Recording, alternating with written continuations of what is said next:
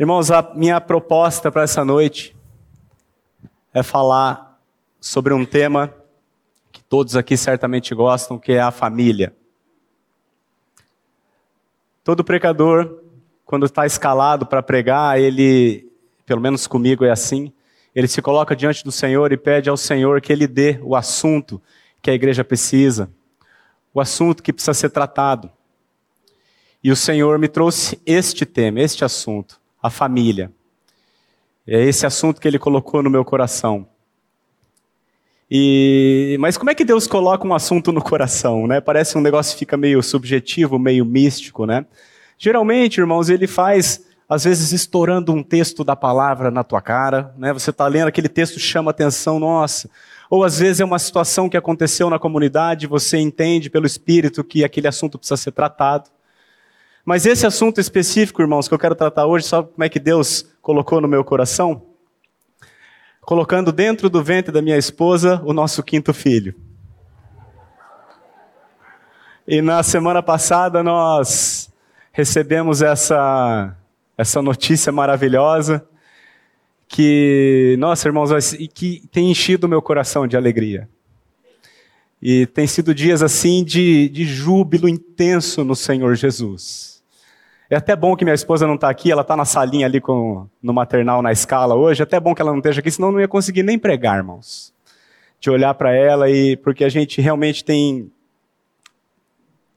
transbordado de alegria no Senhor por tudo que Ele tem feito na nossa vida. Irmãos, em setembro agora vai fazer 10 anos que a gente se casou. E eu me casei uh, sem conhecer o Senhor. Nem eu, nem a minha esposa conhecíamos o Senhor quando nós nos casamos. E porque não conhecíamos o Senhor, obviamente não tínhamos a menor ideia do que era família. Irmãos, eu nem queria me casar. Eu, para mim, morar junto estava bom.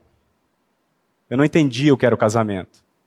A minha esposa falou assim: você vai morar junto com outra mulher, então que comigo, se quiser, vai ter que casar. E a gente se casou. E na época eu gostaria de ter um ou dois filhos. Dois filhos eu gostaria de ter porque eu sempre tive irmãos e eu sabia que um só era é muito solitário. E aí eu sempre tive o desejo de ter dois, mais dois. E estamos indo para o quinto. Irmãos, o que, aconteceu nesse meio tempo? A graça de Deus nos alcançou, a graça de Deus nos regenerou, e a graça de Deus vem transformando o nosso entendimento acerca da família e acerca das bênçãos terrenas de Deus para o homem que é de Deus. Irmãos, eu contei esse breve esse breve relato, o propósito aqui não é falar da minha vida, mas eu quero falar do Deus que mudou a minha vida. O Deus que mudou a vida de muita gente aqui e que pode mudar e que continua fazendo essa obra. E eu convido os irmãos nessa noite, o alimento que nós teremos do Senhor é o Salmo 128. É um salmo que fala da família, irmãos. Esse salmo, um salmo de romagem, ele muitas vezes ele é lido junto com o Salmo 127, porque esses dois salmos, eles são os dois salmos da família, o 127 e o 128. Inclusive, muitos expositores, quando expõem esse texto, costumam expor os dois salmos. Mas eu vou expor só o 128, porque recentemente nós fizemos a exposição do Salmo 127 na Escola da Família. Depois, se o irmão quiser ouvir, é uma pregação cujo nome é Colocando Deus em primeiro lugar na família. Está lá, salvo no nosso site. A exposição do Salmo 127 está lá. E eu gostaria então de, nessa noite, meditar com os irmãos sobre o Salmo 128. O tema desse salmo, irmãos, eu, eu daria o tema as bênçãos terrenas de Deus para o seu povo. Nós sabemos, irmãos, que Deus nos abençoou com toda sorte de bênçãos espirituais em Cristo Jesus. Mas Deus não se contentou em nos abençoar apenas com bênçãos espirituais, mas Ele ainda nos contemplou com bênçãos terrenas. E nesse Salmo 128 nós vamos ver essas bênçãos que Deus tem para nós. Eu geralmente, quando faço a exposição de um texto, eu gosto de fazer a primeira leitura do texto. Mas esse texto ele fala de uma maneira tão pessoal comigo e tão emotiva que eu vou pedir para o meu irmão ler, porque eu, eu, dificilmente conseguiria ler ele inteiro sem, sem engasgar aqui, irmãos. Então vou pedir, Fernando, se você puder ler o Salmo 128. É, é um salmo inteiro, mas são apenas seis versículos. 128, de 1 a 6. Bem-aventurado aquele que teme ao Senhor e anda nos seus caminhos. Do trabalho de tuas mãos comerás, feliz serás, e tudo te irá bem. Tua esposa, no interior de tua casa, será como a videira frutífera, teus filhos, como rebentos da oliveira, à roda da tua mesa. Eis como será abençoado o homem que teme ao Senhor. O Senhor te abençoe desde Sião, para que vejas a prosperidade de Jerusalém durante os dias de tua vida vejas os filhos de teus filhos. Paz sobre Israel. Vamos orar, meus irmãos. Pai, nós te damos graças, Senhor, por tudo que tu és e por tudo que o Senhor faz. Te louvamos, Senhor, porque nós fomos abençoados com toda sorte de bênçãos espirituais em Cristo Jesus nas regiões celestes. Mas não obstante o Senhor já nos ter dado toda sorte de bênção espiritual, aprove a tua graça e a tua misericórdia ainda nos conceder bênçãos terrenas. O que nós te pedimos, Senhor, nessa noite, mediante a exposição da tua palavra, é que o Senhor nos ajude a entender as tuas bênçãos como de fato elas são, como bênçãos. E, e para que, compreendendo isso, Senhor, nós possamos te render o louvor que é devido. E o teu nome receba toda a honra, toda a glória e todo o louvor. É o que nós oramos, Senhor, em nome de Jesus. Amém. Irmãos, então agora nós vamos, convido a igreja a meditar verso a verso desse salmo tão lindo, tão bonito, irmãos, e tão edificante. Espero que seja para a igreja também. Verso 1, como é que diz? Como é que ele começa? Pode ler a igreja.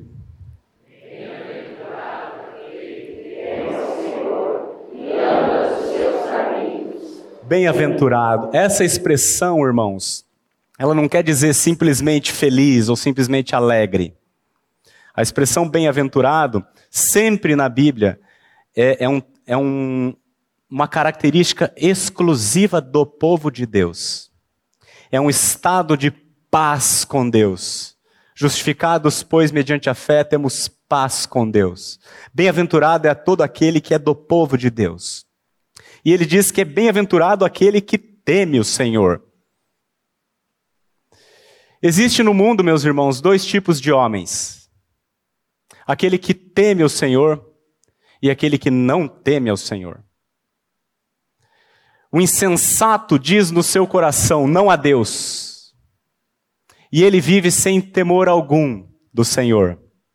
Mas agora a palavra de Deus diz que o temor do Senhor é o princípio da sabedoria.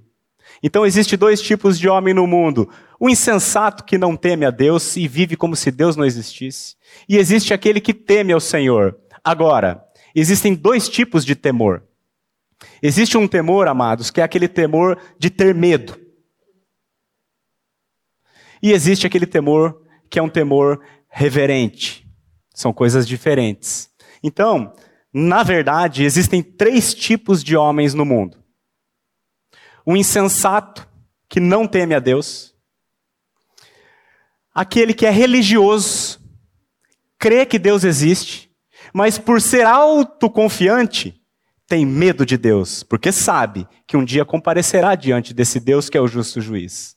Esse é o religioso, tem medo de Deus e faz as coisas por medo. Agora, existe, irmãos, uma terceira classe de homens, que é aqueles homens que sabem que Deus existe. E esse Deus, mesmo quando nós ainda éramos pecadores, enviou o seu filho para morrer em favor de pecadores. Esses homens creem no Senhor como justo juiz, sim, mas como redentor gracioso. Esse homem, irmão, é o bem-aventurado. Esse é o homem que de fato experimenta a bem-aventurança do Senhor. E aí eu quero chamar a atenção dos irmãos para isso aqui. Bem-aventurado aquele que teme ao Senhor e. Essa letrinha aqui, irmãos, é uma conjunção aditiva. Bem-aventurado aquele que teme ao Senhor? Não. Bem-aventurado aquele que teme ao Senhor e anda nos seus caminhos. Mas então, a salvação não é só pela fé? É fé mais obras? De certo modo, veja bem, sim. Você lembra que Jesus disse assim: Nem todo aquele que me diz Senhor, Senhor entrará no reino dos céus, mas aquele que faz a vontade do meu Pai que está nos céus. Lembram disso? Quem é que chama Senhor, Jesus de Senhor, Senhor? Não é aquele que teme a Jesus?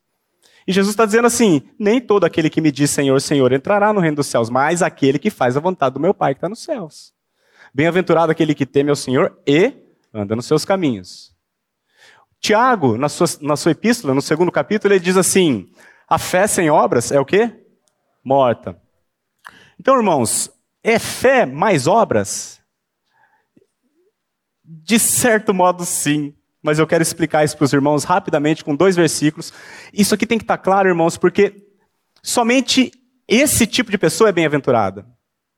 E nós precisamos entender que tipo de pessoa nós estamos falando. Então eu vou chamar dois textos rapidamente, Ezequiel 36, 26 e 27. Dar-vos-ei coração novo, e porei dentro de vós espírito novo.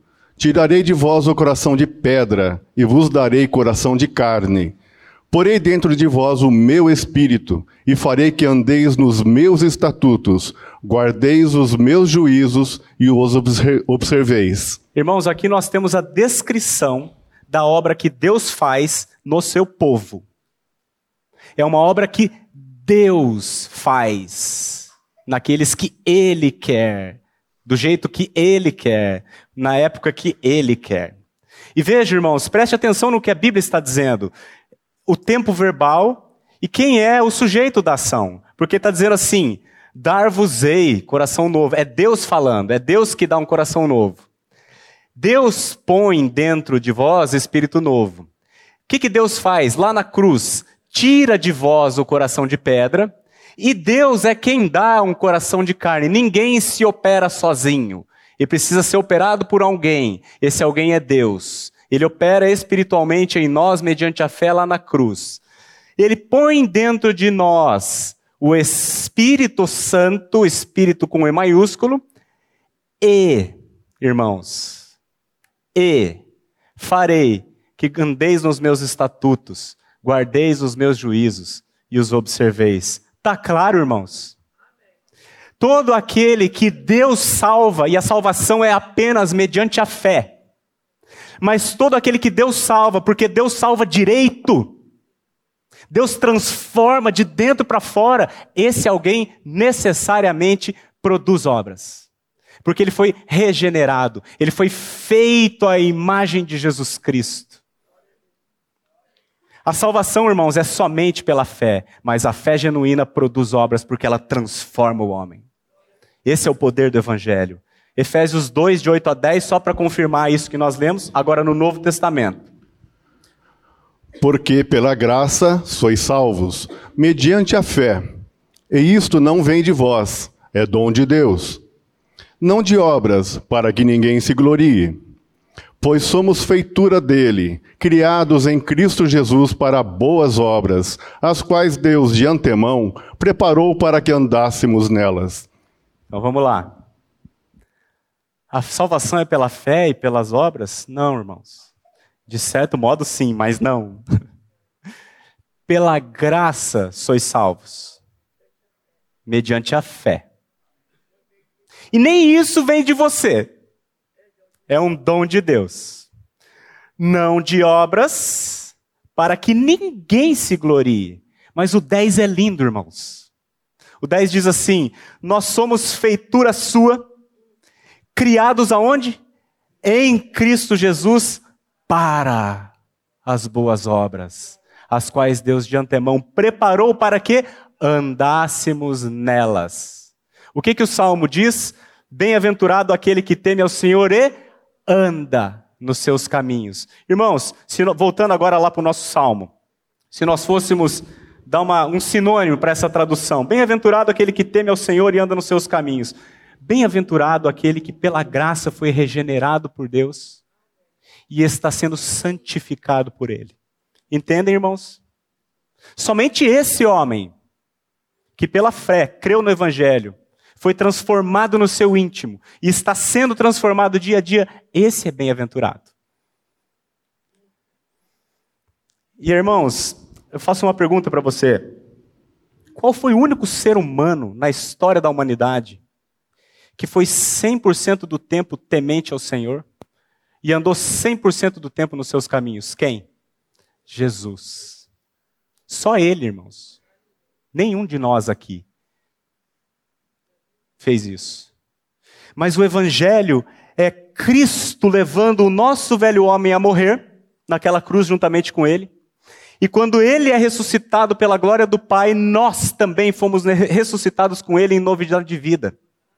Eu estou crucificado com Cristo e vivo não mais eu, mas Cristo vive em mim.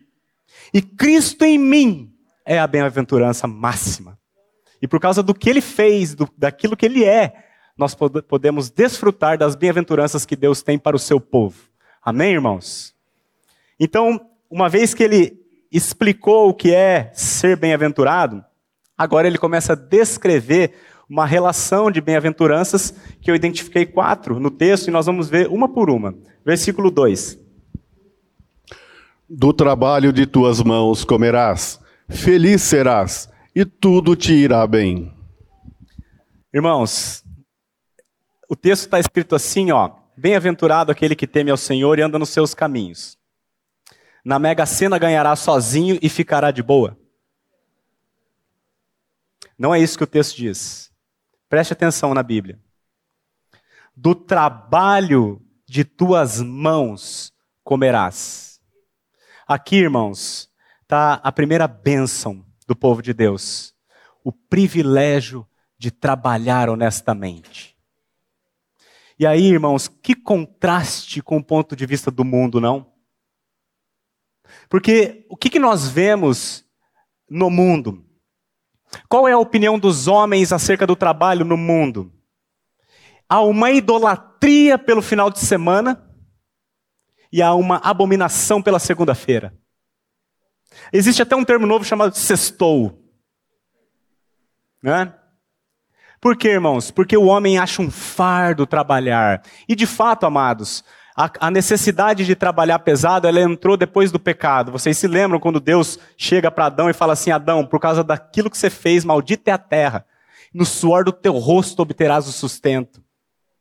É? Mas, irmãos, para todo aquele que entrou para a família de Deus, o trabalho foi transformado numa verdadeira bênção. Então, do trabalho de tuas mãos comerás. E olha, irmãos, que coisa linda o que está aqui, ó. Feliz serás. Ele não está dizendo assim, do trabalho de tuas mãos ficarás muito rico, então ficarás feliz. Não. Está dizendo ali, do trabalho de tuas mãos comerás. E com isso, feliz serás. Sabe como que é o nome disso, irmãos? Na Bíblia? Contentamento. Aliás, é o tema do acampamento de mulheres que eu vi ali. Contentamento. Isso é uma bênção de Deus. Porque o homem natural não tem contentamento, irmãos. Existe apenas é, na Bíblia, com relação ao trabalho, irmãos, há duas coisas que a Bíblia condena. A primeira, trabalhar pouco. E a segunda, trabalhar demais. O que, que leva uma pessoa a trabalhar pouco? A preguiça. E o que, que a Bíblia diz sobre a preguiça? Aquele que não trabalhar, que também não coma. Né? Vai ter com a formiga, ó, preguiçoso. A Bíblia também diz assim: a mão diligente prospera, mas o que trabalha com mão remissa vem a empobrecer-se. Fica pobre. A preguiça é condenada na Bíblia. Mas com relação ao trabalho, irmãos, tem um outro problema o trabalhar demais. O que, que a Bíblia fala, irmão, sobre trabalhar demais ou sobre contentamento? Ela diz assim: tendo sustento e com que nos vestir, estejamos com isso contentes. Irmão, você percebe que para você estar tá contente com comida e roupa, é preciso um milagre de Deus na sua vida? Hum? Então, esse feliz serás, irmãos, é uma bênção de Deus. Eu trabalhei durante quase 10 anos numa grande companhia multinacional, a maior do mundo na sua área de atuação, uma das maiores empresas do Brasil.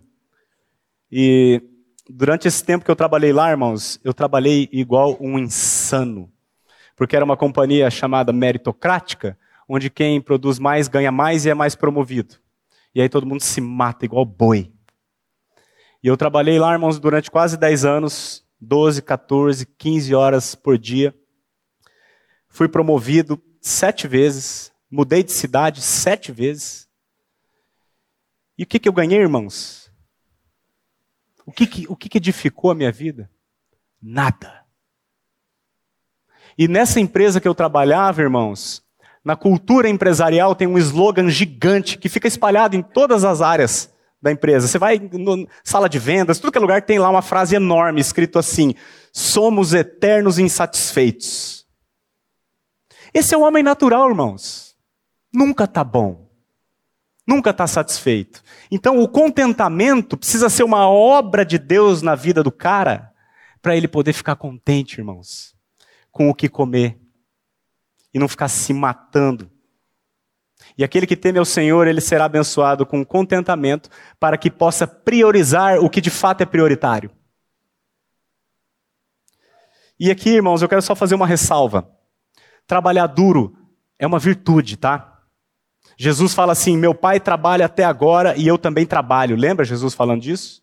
Lembra o apóstolo Paulo falando assim: Eu trabalhei mais que todos os homens. Então, trabalhar duro, irmãos, é uma virtude. Tá bom? O que a Bíblia condena é a inversão de prioridades.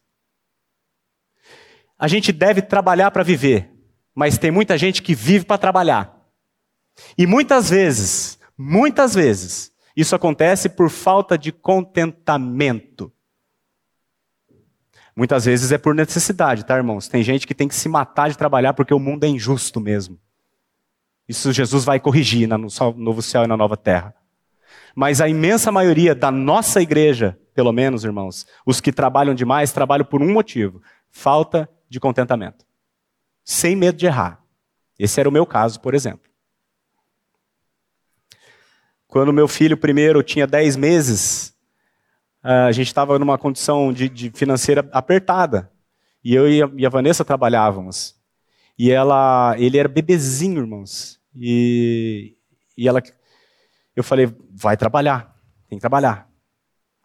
E ela, coração apertado, chorando para mim, não, eu não quero deixar meu filho. Falei, você vai? Onde já se viu não trabalhar? Por quê, irmãos? Porque eu não tinha contentamento com o meu salário. E aí aquele bebê de 10 meses passava o dia inteiro uma coisa da qual eu me arrependo, irmãos. Porque no meu caso não era necessidade. No meu caso era falta de contentamento. Pela graça de Deus o Senhor cuidou disso, meu filho não tem trauma, pela graça de Deus. Tá bem.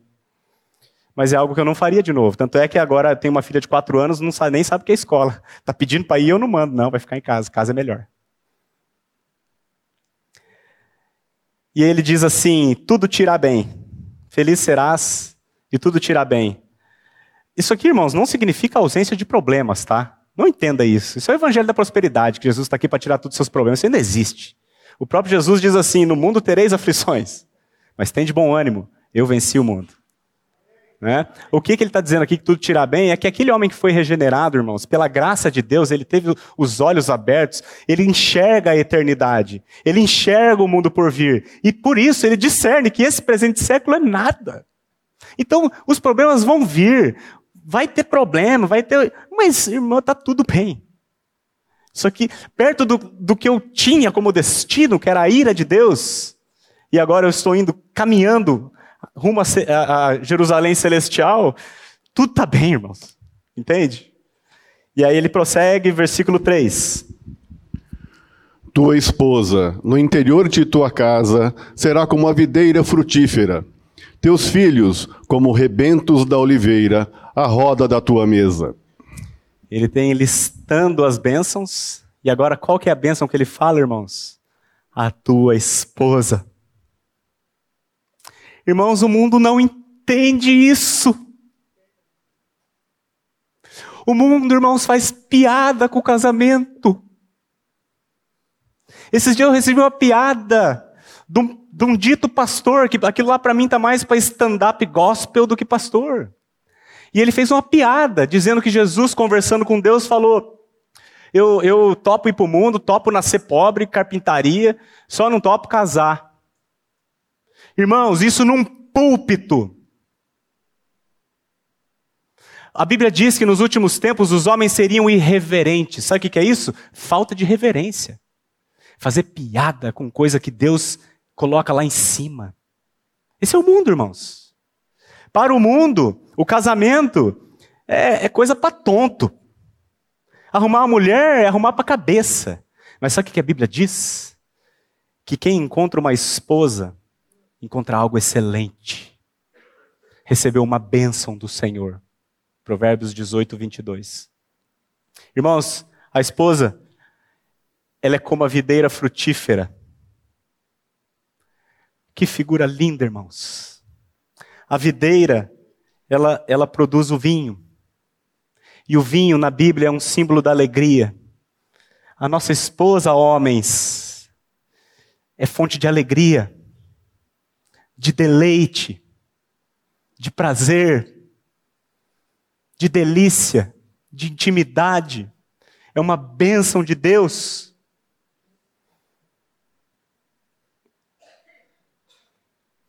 Mas também está falando ali de fertilidade. Ela será como a videira frutífera. Irmãos, a tua esposa, estou falando com os homens aqui, é a bênção que Deus te deu para que você possa ver a tua posteridade. A tua esposa pode te dar filhos. Mas também, irmãos, a videira fala de fragilidade. A videira é uma planta que precisa de cuidado, irmãos. Ela precisa de sustentação. Ela precisa ser levantada. Precisa ser cuidada, precisa ser tratada. E se o homem não entende que a esposa é uma bênção de Deus, ele não vai ter esse devido cuidado, irmãos. Por isso a gente precisa ser transformado pela renovação do nosso entendimento, para a gente poder cuidar bem da nossa esposa como de fato Deus quer. Da mesma maneira que Cristo cuida da igreja. E a si mesmo se entregou por ela. E aí, irmãos, a tua esposa será como uma videira frutífera aonde? Aonde? Aonde, irmãos? Vamos olhar para a Bíblia no interior da tua casa. E aqui eu quero dar uma palavra para as mulheres. Irmãs, Satanás é o ladrão que veio somente para matar, roubar e destruir. Tudo que Deus criou e estabeleceu como bom, Satanás tenta perverter como ruim. Desde o dia que você nasceu, mulher, você tem sido ensinada por Satanás de que se você ficar dentro da sua casa, você não tem valor. Que você só vai ter valor se você tiver uma carreira, um salário e status. Mentira! O teu valor está em Cristo Jesus. Ele morreu por você, o teu valor é intrínseco. Não é o que você faz ou deixa de fazer, é o que Ele é em você. E Ele que te criou, te deu a missão mais gloriosa da face da terra, que é administrar um lar.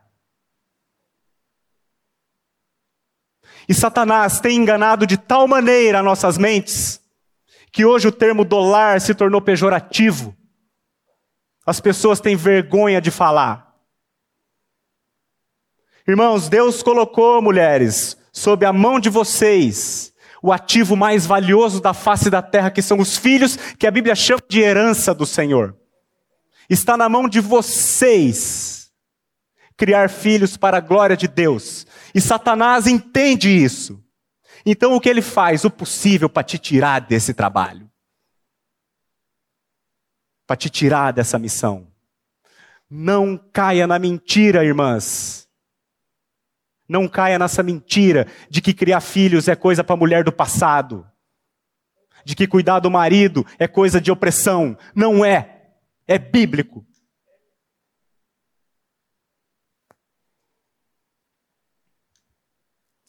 Irmãos, existe um homem chamado Antônio Gramsci, não sei se vocês já ouviram falar. Ele é um entusiasta do marxismo. Karl Marx, com suas ideologias comunistas, tentou estimular a população a pegar em armas para estabelecer as suas ideias. Não deu certo. Gramsci fez o seguinte: nós vamos estabelecer essas ideias não na porrada, não na pancadaria, mas na mente. Nós vamos tornar as pessoas assim sem que elas saibam que elas são. E o feminismo, irmãs, é apenas uma vertente dessa linha toda. Então o que, que ele faz? Ele transforma as mulheres em feministas sem que elas se deem conta de que elas são. Entende, irmãos? Esse, eu não estou aqui para falar de, de, de, de, comunismo, não é disso que eu estou falando. Eu estou falando do método dele, porque o método dele é o método de Satanás o método do engano.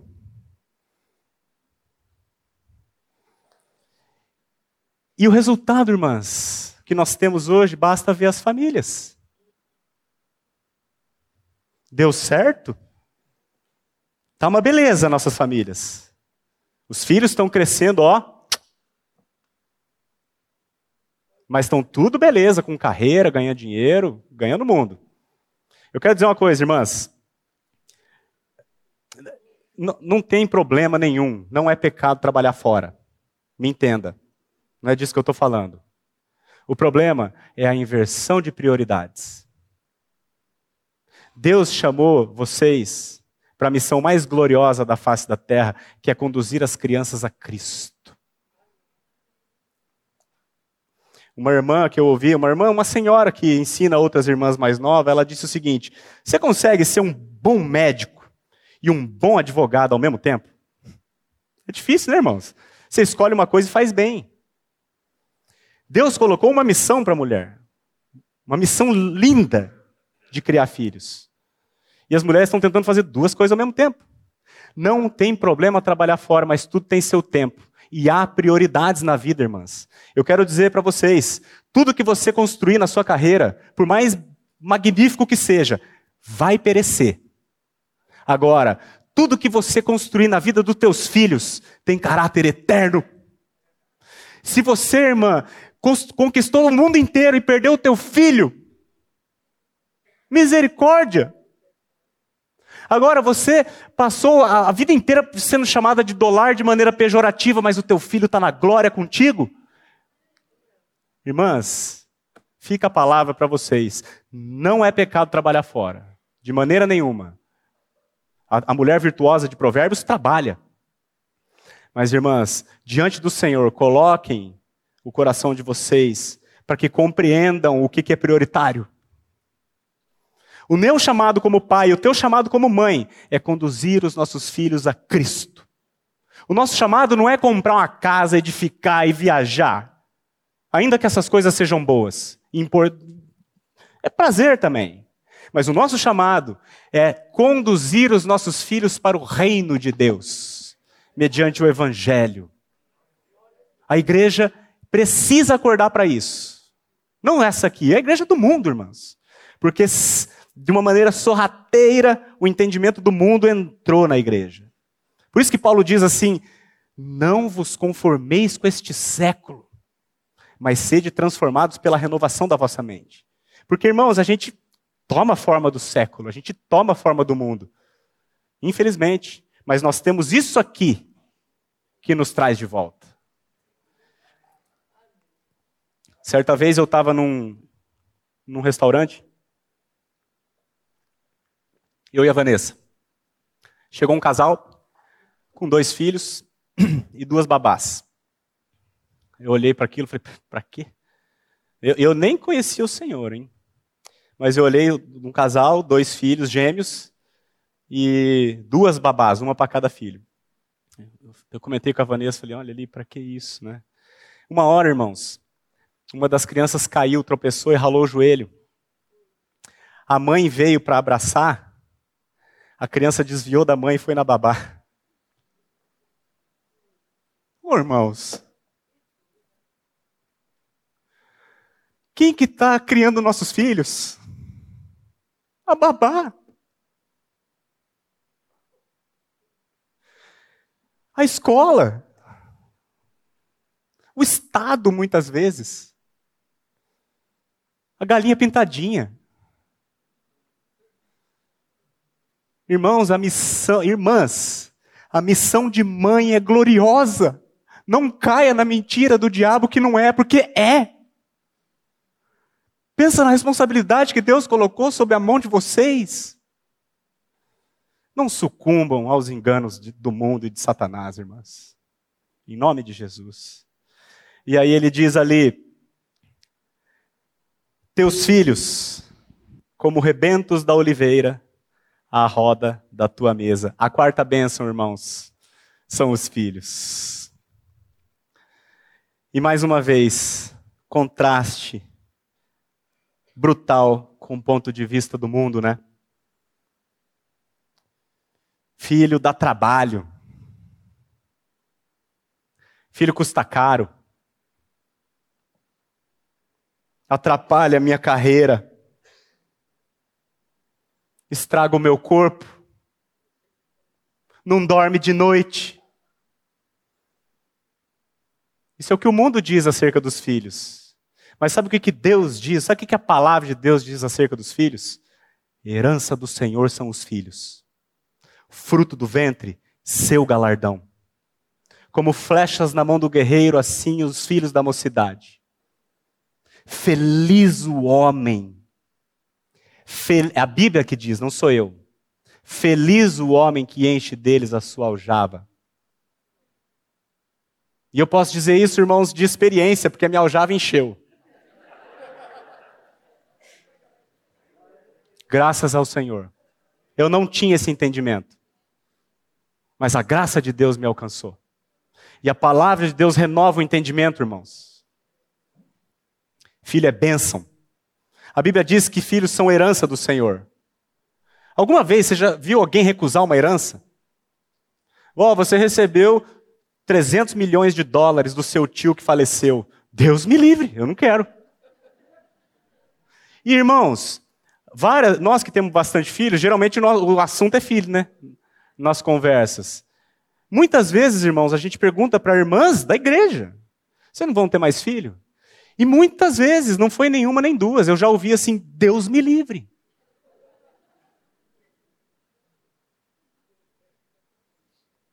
É sério, irmãos. Isso é sintomático.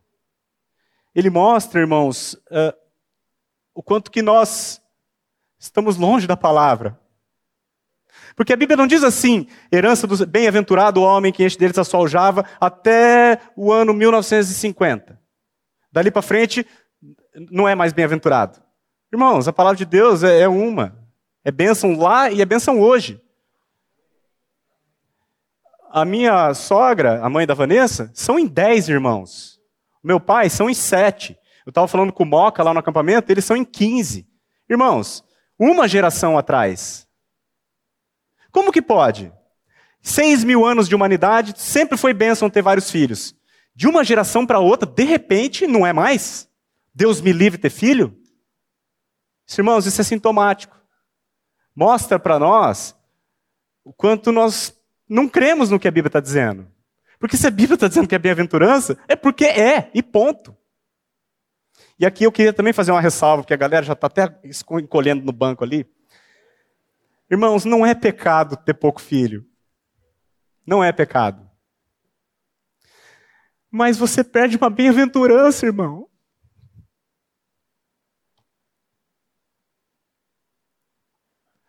O Júlio Fernandes está aqui? Olha lá ele lá. Ó. toda vez que eu me encontro com ele, ele me abraça e fala assim: Ô oh, irmão, que inveja de você. Como eu me arrependo de não ter feito mais filho. Por quê? Porque viveu tempo suficiente para discernir a palavra de Deus. Viveu tempo suficiente para crer no que está escrito aqui. Está feliz com os dois filhos dele, uma benção os dois meninos. O Arthur e a Isabel, uma benção, vai até ser vovô agora. Mas perde-se uma bem-aventurança, irmãos. Não é pecado ter pouco filho. Mas, enfim. A Bíblia diz que os filhos serão como rebentos da oliveira. É bonita essa figura, né? Frutos novos, aquele rebento que nasce no galho. A oliveira às vezes fica 40 anos sem dar fruto. E aí sai aquele rebento, aquela florzinha verdinha ali, cheio de promessa, cheio de vigor, cheio de expectativa. Assim são os filhos. Tem um ventrezinho lá, uma bolinha desse tamanho do barriga da Vanessa, a gente já fica com expectativa. O que, que vai ser? Né? Quando que vai crer no Senhor? Qual, qual vai ser os pecados dela? Porque peca, hein, gente? E eles serão como rebentos da oliveira à roda da tua mesa. A roda da mesa, irmãos. Isso é tão bonito. Hoje não tem mais mesa. Lá em casa nós fazemos questão de tomar café da manhã junto, almoçar junto e jantar junto. Fazemos questão. Na empresa que eu trabalhava, irmãos, nessa que eu falei que eu fiquei quase 10 anos, o cara que ia almoçar em casa, ele ficava queimado. O cara foi almoçar em casa, vagabundo. Não está focado. Era assim, irmãos. Assim. Esse é o mundo. Mas a Bíblia está dizendo que os nossos filhos serão como rebentos da oliveira à roda da nossa mesa. A minha mesa lá em casa teve até que trocar, trocar essa semana, porque está crescendo, né, gente? Nós botamos uma mesa nova lá, mas a, a, a, a roda da minha casa, irmãos, é lindo de ver. Que delícia, irmãos. Que prazer. Um diferente do outro. Uma bênção. Porque está escrito na Bíblia que é. Nunca vai deixar de ser. Não importa o que o mundo diga.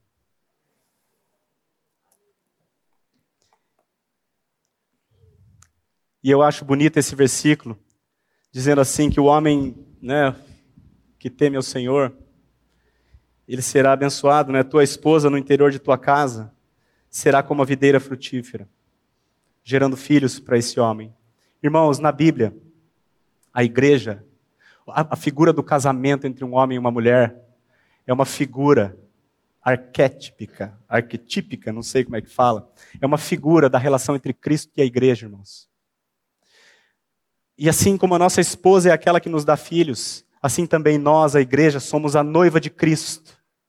E é por meio desta noiva que Cristo traz novos filhos para o reino. Porque é por meio do trabalho da igreja, irmãos, que novas pessoas são alcançadas e entram no reino, entram para a família de Deus. Aí, mulher, entendendo essa figura, acaso é pequeno o teu trabalho?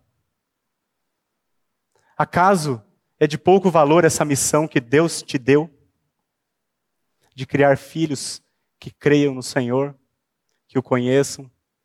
Vamos rever, irmãos, o nosso entendimento acerca dessas coisas. E aí o versículo 4, ele dá uma fechadinha. Eis como será abençoado o homem que teme ao Senhor. Como será abençoado o homem que. Perdão. Como será abençoado o homem que teme ao Senhor? Com trabalho, com contentamento, com uma esposa e com filhos.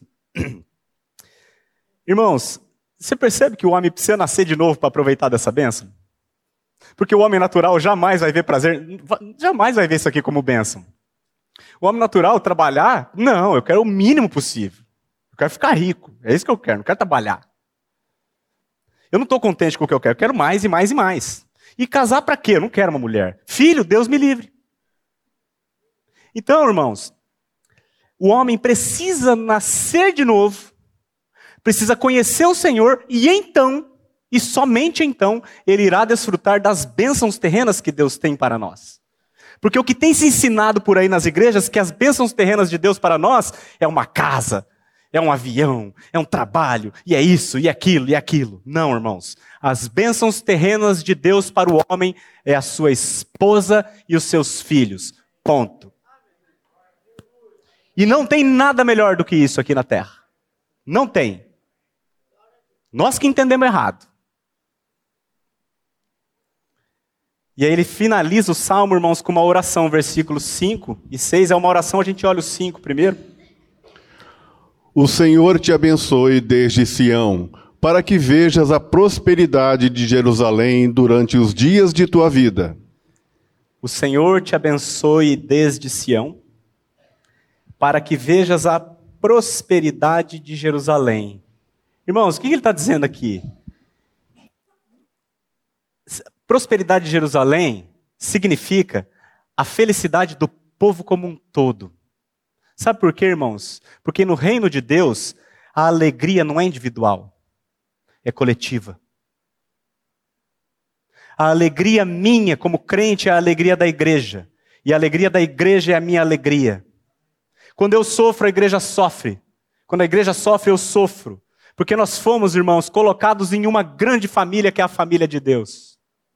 Esse é o salmo da família. O apóstolo Paulo ele diz assim: já não falando de vocês, os que creem, já não sois estrangeiros e peregrinos, mas concidadãos dos santos e sois da família de Deus. Nós somos feitos, irmãos, uma grande família, não aquela da, da TV, ridícula. A nossa grande família é aquela que Jesus Cristo é o nosso irmão mais velho, que nos comprou com o seu sangue. E agora, Deus olha para nós com um grande sorriso e não mais com a sua ira, por causa daquilo que Jesus fez. E nós todos, redimidos por aquilo que ele fez, podemos desfrutar como família, juntos, dessa glória que Deus nos dá. E ele diz no versículo 6: Vejas os filhos de teus filhos, paz sobre Israel. Você percebe que no anterior ele tinha dito assim: Deus te abençoe para que vejas a prosperidade de Jerusalém. E aí ele repete o vejas, só que usando outro termo. Ele diz: Vejas os filhos de teus filhos. Sabe o que ele está dizendo aqui, irmãos? O que, que ele está querendo nos ensinar? Que os nossos filhos são a igreja de Deus. A prosperidade de Jerusalém nada mais é do que a prosperidade da nossa casa também. Irmãos, Deus não nos deu filhos para a perdição. Tem muita gente que eu pergunto: você não vai ter filho? E, e a, a, a resposta muito comum que a gente escuta é assim: ah, mas o mundo está louco demais, como é que eu vou botar filho nesse mundo? Irmãos, a Bíblia diz que maior é aquele que está em vós do que aquele que está no mundo. Esse é um entendimento completamente equivocado. A única maneira desse. De fato, irmãos, esse mundo está horroroso. Mas a única maneira desse mundo melhorar, sabe como é? O evangelho crescendo. A igreja crescendo. E os nossos filhos são a igreja do Senhor. Para essas pessoas que têm medo de botar filho no mundo porque o mundo está ruim, eu quero só ler um texto. O segundo mandamento, Êxodo 20, versículos 5 e 6, eu vou ler que eu vou parando aqui, Fernando, fazendo umas observações. Êxodo 20. Eu vou começar daqui, ó. Deus falando, tá? Eu sou o Senhor. Presta atenção, irmãos. Eu sou o Senhor teu Deus, Deus zeloso, que visito a iniquidade dos pais nos filhos, até a terceira e quarta geração daqueles que me aborrecem. Então o que nós precisamos entender aqui? Se você aborrece a Deus, então é melhor você não ter filho mesmo. Porque o que, ele faz? Ele visita a tua iniquidade no teu filho, no teu neto, no teu bisneto. Mas o que, que o texto continua dizendo? Ele diz assim: E eu faço misericórdia até mil gerações daqueles que me amam e guardam os meus mandamentos. Irmãos, Deus não nos deu filhos para a perdição. Os nossos filhos são a igreja do Senhor. Os filhos são bênção, irmãos. E essa expressão, voltando lá no nosso salmo, no último versículo, os filhos de teus filhos. Irmão, bota. André, eu não passei para você, mas coloca Provérbios 17, 6. Por gentileza. Diz assim: coroa dos velhos são os filhos dos filhos. Meu pai fez aniversário essa semana, 70 anos, a gente cantando parabéns para ele, eu li esse versículo. Falei, pai, você foi coroado. Né? E não sou eu que estou chamando de velho, a Bíblia. Né? Mas a Bíblia diz que os netos, ou os filhos dos filhos, são a coroa dos velhos. Não é bonito isso, irmãos? Não é lindo? O pastor Glênio, quando foi avô, ele disse aqui, na, aqui ele falou assim: se eu soubesse que, que neto era tão bom, eu tinha tido os netos antes dos filhos. Irmãos, deve ser muito bom. Eu imagino, assim, eu pretendo ser vô, o Manuel tá ali, vovô fresco, ele, você encontra ele e já mostra o vídeo do, do neto. Ah, neto aqui. Porque é uma delícia, irmãos, é projeto do Senhor. A família é a bênção terrena de Deus para o seu povo. Nós que vacilamos e não enxergamos assim, misericórdia de nós. Eu já falei aqui em outra oportunidade, eu por enquanto eu tenho quatro filhos, né? E eu espero que, que eles sigam um exemplo e cada um deles tenha quatro filhos. Assim eu terei 16 coroas. Né? E se Deus abençoar que o quinto chegue, porque eu estou achando que é uma menininha, aí eu gostaria que cada um tivesse cinco também. Aí eu vou ter 25 netos. Irmãos, que delícia que vai ser. Eu acho que Jesus volta antes, mas que delícia eu poder saber que na minha casa vai estar lotado de neto correndo. Que delícia, irmãos. Que bênção. E ele finaliza o salmo dizendo paz sobre Israel. Ou seja, paz sobre o povo de Deus, paz sobre a tua casa, paz sobre a igreja. Irmãos, então vamos só fechar aquilo que a gente viu aqui. O homem a quem Deus alcançou, ele é abençoado por Deus ele é abençoado com bênção, com toda sorte de bênçãos espirituais nas regiões celestes em Cristo Jesus. Mas ele também, por causa da graça de Deus, por causa daquilo que ele é, esse homem também é abençoado com bênçãos terrenas aqui na terra. E essas bênçãos, irmãos, são o nosso trabalho honesto com contentamento, é a nossa família, nossa esposa e filhos, e a grande família da igreja que são vocês, que somos nós. E aqui, irmãos, eu queria também fazer uma observação que eu não poderia deixar de fazer. Dificuldades existem, irmãos. Existem irmãos piedosos que gostariam de ter um trabalho e não têm. Existem irmãos piedosos que gostariam de ter filhos e não podem. Eu sei disso, irmãos. Mas Deus, na sua soberania, irmãos, ele, ele diz que tudo está debaixo do controle dele. E ele diz que todas as coisas, de um jeito ou de outro, irmãos, que nós podemos não entender agora, elas cooperam para o bem daqueles que amam a Deus. Então, irmãos, o apóstolo Paulo não se casou, não teve filhos e morreu pobre. E esse homem, aparentemente desprovido de bênçãos terrenas, orou: Bendito Deus e Pai do nosso Senhor Jesus Cristo, que nos abençoou com toda sorte de bênçãos espirituais em Cristo Jesus. Essa, irmãos, é a grande, a primeira, a grande, a imensa bênção de Deus para o seu povo, Cristo Jesus. Por isso que esse mesmo homem, o apóstolo Paulo, ele, mesmo desprovido de bênçãos terrenas, podia dizer: Aprendi a viver contente em toda e qualquer situação. Tudo posso naquele que me fortalece. Irmãos, homens, agora uma palavrinha para vocês. Os homens do mundo idolatram o final de semana e odeiam a segunda-feira. Conosco não é assim. O trabalho é uma bênção de Deus na nossa vida. Os homens do mundo nunca estão satisfeitos com o que têm, mas conosco não é assim, irmãos. Nós cremos que Deus é o nosso Pai, Pai mesmo, e Ele nos tem dado tudo aquilo que temos necessidade.